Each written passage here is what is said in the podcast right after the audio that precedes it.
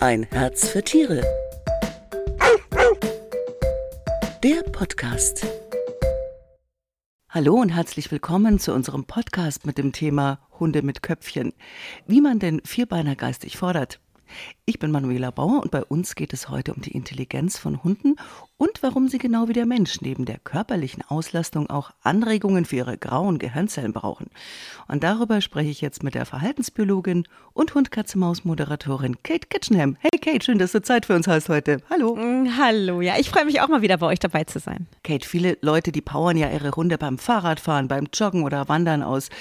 Reicht es aber für eine artgerechte Hundebeschäftigung oder brauchen die nicht auch was fürs Köpfchen?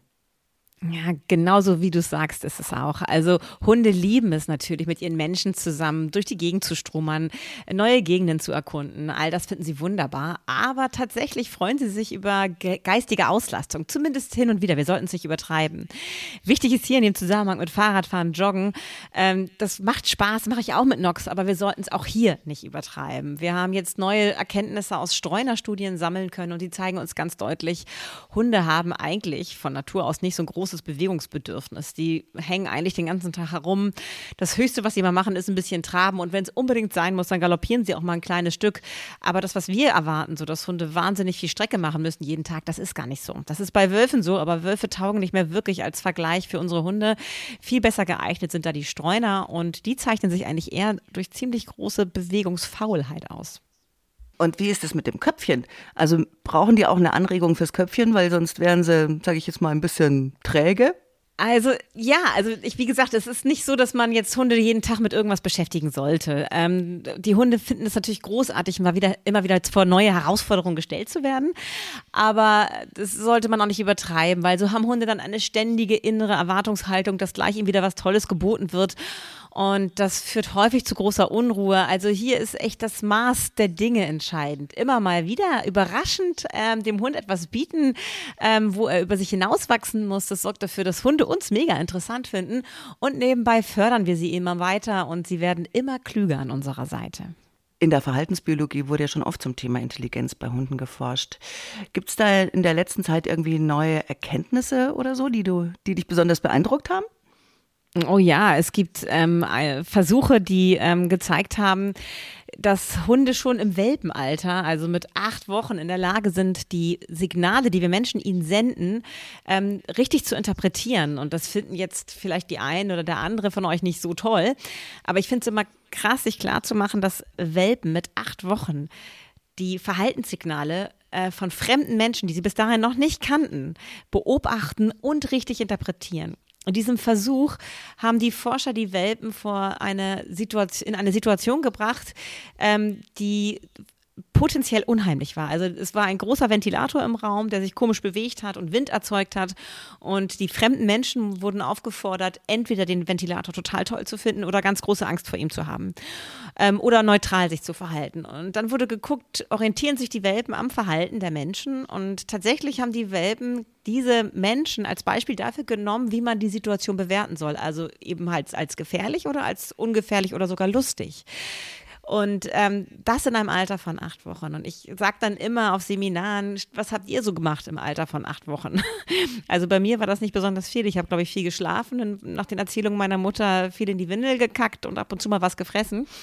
Also Hunde sind da einfach wahnsinnig äh, weit in einem frühen Alter schon gut da drin, uns zu beobachten. Und das zeigt eben halt auch, in welche Richtung der Selektionsdruck stattgefunden hat bei Hunden.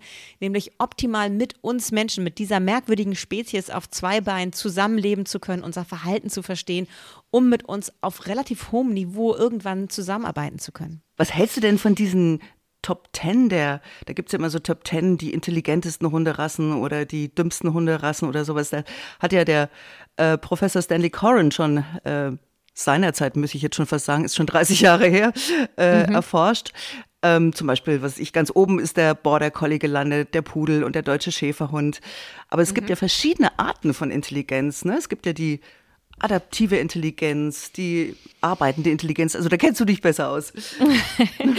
ja, also um auf deine Eingangsfrage zurückzukommen, ich halte überhaupt nichts von dieser Studie. Also mhm. sie ist auch wirklich schon alt und wird immer wieder gerne mal zitiert, weil sie so schön das Belief hat, was wir alle denken, dass nämlich der Border Collie besonders schlau ist und äh, der Afghane besonders dumm und der Mops.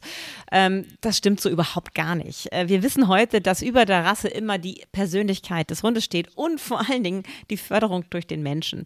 Natürlich bringen Hunde rassebedingt verschiedene Stärken und Schwächen mit. Ähm, beim Border Collie ist die Stärke eben zum Beispiel ähm, ein sehr feines Gespür äh, für unsere Signale, die wir ihm senden. Also da sind sie wahnsinnig gut drin, das zu lesen. Oder aber auch sind sie unheimlich gut im Vokabelpauken. Also sie können wahnsinnig gut neue und immer mehr Wörter lernen. Ähm, dafür sind sie wahnsinnig leicht erregbar und man kann sehr schnell aus ihnen ähm, ja in sich selbst gefangene traurige Hundepersönlichkeiten machen, die stereotypes Verhalten zeigen, durch Unterforderung oder aber durch monotone Beschäftigung, wie zum Beispiel stupides Bällchen werfen. Das führt bei, gerade bei diesen Hunderassen, die wir vermeintlich als intelligent empfinden, sehr schnell eben halt zu monotonem Stereotypen Verhalten, Suchtverhalten. Ähm, und dann sind diese Hunde plötzlich alles andere als ähm, intelligent, sondern sehr gefangen eben halt in bestimmten Bewegungsmustern. Mir fällt da immer dieses traurige YouTube-Video oder auch äh, in den sozialen Medien wird mir das immer wieder vorgeschlagen. Es ist, glaube ich, ein Springer Spaniel, der einer Betonfigur im Park immer einen Stock wieder vor die Füße wirft und ja, nicht mehr erkennt, dass ja, sich, ja, ja, genau, das finden immer alle total lustig und liken mhm. das und lachen darüber. Das ist alles andere als lustig. Das ist super traurig.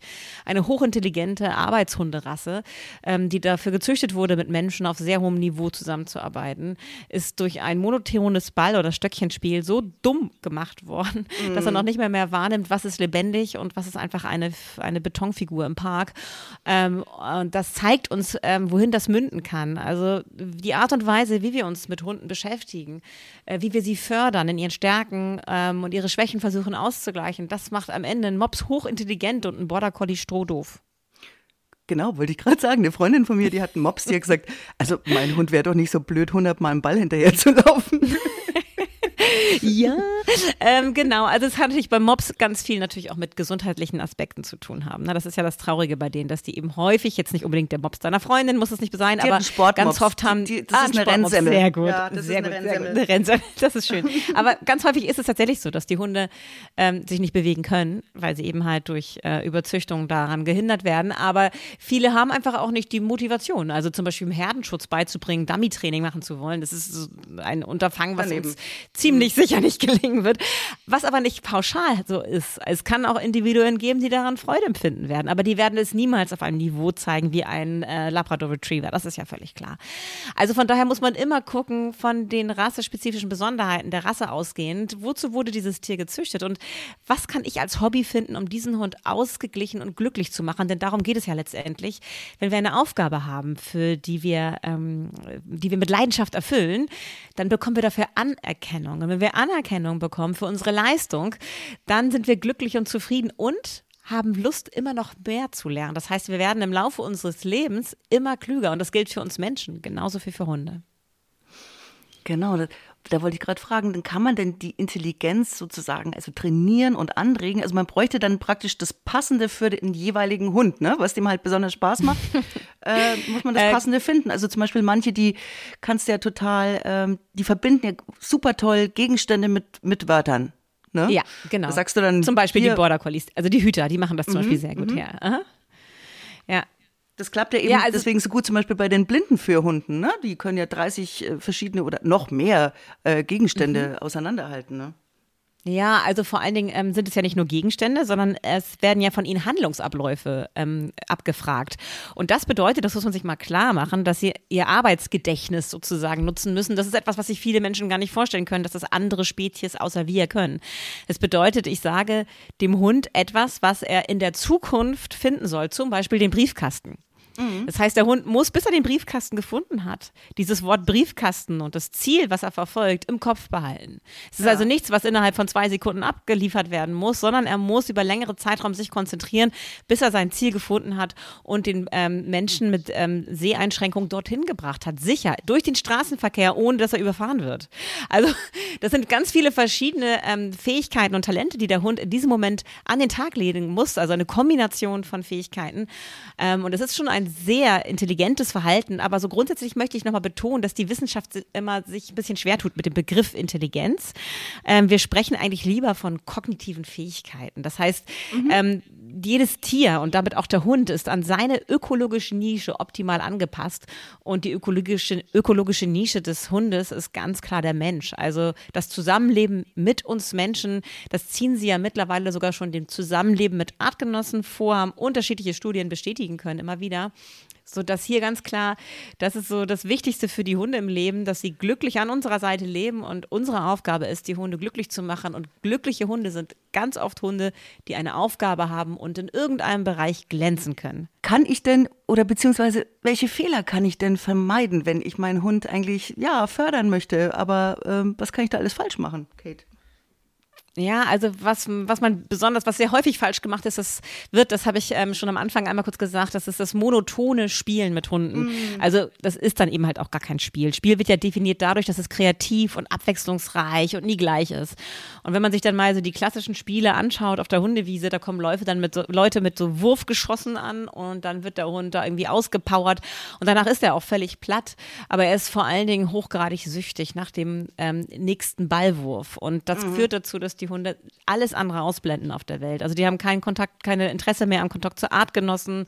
Für die, die leben eigentlich nur noch für den Ball und den nächsten Wurf. Und das ist eigentlich sehr, sehr traurig bei einem so hochsozialen Wesen wie dem Hund. Dem wird also ganz viel, ja genau, der klassische Balljunkie, dem wird also ganz viel weggenommen. Das hat überhaupt nichts mit Intelligenz und Auslastung zu tun. Mhm. Ähm, also von daher dieses, äh, die, diese einseitige Beschäftigung sollten wir unbedingt äh, vermeiden und wir sollten gucken, dass wir ja dieses, diese Kreativität bei unseren Hunden fördern. Ich finde es zum Beispiel total toll, wenn man Hunden die Möglichkeit gibt, Aufgaben eigenständig zu lösen. Also auch das. Was machst du denn mit dem Nock so? Erzähl doch mal. Ja, genau, genau. Also da ertappe ich mich ja selber bei, dass wir so ungeduldig sind und wollen, dass der Hund schnell die Aufgabe löst und dann zeigen wir irgendwo hin, wo wir was versteckt haben.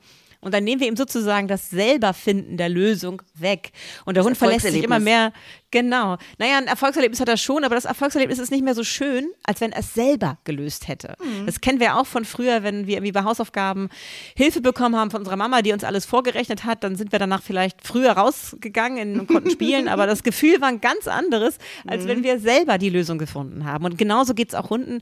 Das heißt, die Aufgabe für uns ist, dass wir alles immer anders machen sollten, also kreativ und vor allen Dingen, dass wir immer dem Hund die Möglichkeit geben, dass er die Aufgabe auch lösen kann. Das heißt, dadurch halten wir seine Lernfreude wach. Er hat das Gefühl, er kriegt das alleine hin. Also immer so, dass der Hund das schafft und das nenne ich immer so leicht unter seinem geistigen Niveau bleiben, damit er diese Lösung schafft und mhm. dann ihm nicht helfen damit er das selber schafft. Und wenn wir das, wenn uns das gelingt, dann können wir langsam die Herausforderung immer weiter erhöhen und das wird auch seine Lernfreude immer weiter erhöhen. Vor allen Dingen, wenn er danach mit einem fröhlichen Spiel mit uns belohnt wird. Das schätzen die allermeisten Hunde viel mehr als ein Leckerchen. Hast du denn irgendwie so ein Lieblingsspiel, was er besonders gern mag? Wo er Erfolgserlebnisse ja. hat? Also Spiel ist es nicht wirklich. Ich nenne das, das äh, korrekt würde man das als Pseudospiel bezeichnen. Also letztendlich ist es ja so, dass wenn wir mit Hunden zusammenarbeiten, sollten wir es immer mit freudigen Gefühlen verknüpfen. Dann werden sie richtig leistungsbereit. Ihr kennt ja bestimmt alle diese Bilder von irgendwelchen Retrievern, die Dummy-Training machen und die dann irgendwie mit einem Wahnsinnstempo irgendwie 300 Meter durch die Gegend schießen, irgendwo auf Pfiff rechts abbiegen, dann links abbiegen auf Handzeichen ihrer Menschen und ganz weit entfernt den Dummy finden und dann fliegen die regelrecht zurück zu ihrem Menschen. Das machen sie natürlich, weil das ihnen wahnsinnig wahnsinnig viel Spaß macht, mit ihren Menschen mhm. zusammenzuarbeiten. Und genau das ist auch Nox liebstes Hobby. Und ich verknüpfe das eben halt immer gerne mit einem ausgelassenen Dummies. Spiel am Ende. Genau. Also Nox äh, kann insgesamt sechs Dummies finden, die ich versteckt habe. Und das ist, das zeigt eben halt verschiedene Kernkompetenzen. Also er kann sehr lange arbeiten am Stück. Das heißt, er wird abgesetzt, ich verstecke zehn Dummies und er beobachtet mich die ganze Zeit. Das kann bis zu zehn Minuten dauern. Dann wird er von mir zu den unterschiedlichen Verstecken oder Fallpunkten geschickt.